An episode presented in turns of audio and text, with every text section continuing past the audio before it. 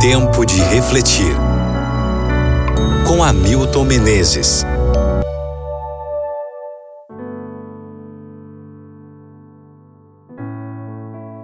Lucas capítulo 7, versículo 14. Jesus disse: Jovem, eu lhe digo, levante-se. Duas multidões. Dois grupos indo em direções opostas. Duas procissões contrastantes. De um lado, uma multidão vibrante que havia presenciado alguns milagres de Jesus e o acompanhavam. Era como se estivessem em plena primavera. Do outro, o cortejo fúnebre do jovem filho único de uma viúva.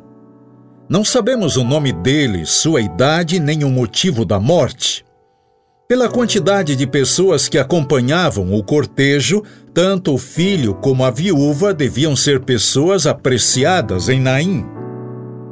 O natural seria que a multidão que ia com Jesus se colocasse ao lado para que o cortejo fúnebre passasse.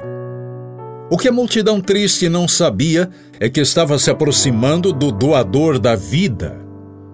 Tenho certeza de que se eles soubessem que era Jesus que estava à frente do outro grupo, teriam enviado um recado para ele. Mas não há nenhum registro de que nem mesmo dos lábios da mãe que estava à frente do esquife tenha saído algum pedido. O único apelo era o do coração de mãe. Assim, Jesus tomou a iniciativa de ir ao encontro dela e disse: Não chore pelo seu filho, vou trazê-lo de volta à vida. Isso mostra que, mesmo diante de dor incrível, Jesus tem a solução. Era o coração dele mostrando simpatia e compaixão pela mãe que tinha perdido o filho único. Jesus se sente atraído por aqueles que estão tristes e com o coração quebrantado.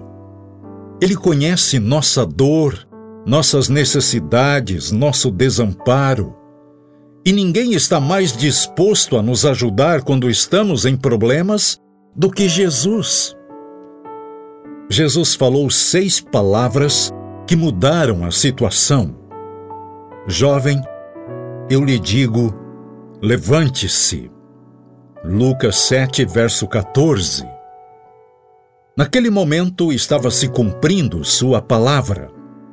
Aquele que crê em mim, ainda que morra, viverá, e quem vive e crê em mim, não morrerá eternamente. João 11, versos 25 e 26. Depois de Jesus o haver ressuscitado, sua feição estava corada, cheia de vida. Mãe e filho se uniram num abraço. Foi um momento de graça para ambos. A procissão fúnebre envolveu a Naim como um cortejo triunfal. A palavra de Jesus que chama os mortos à vida não é de maneira nenhuma hoje menos eficaz do que ao dirigir-se ao jovem de Naim. Esse poder não diminui pelo espaço dos anos, nem se esgota pela incessante atividade de sua excessiva graça.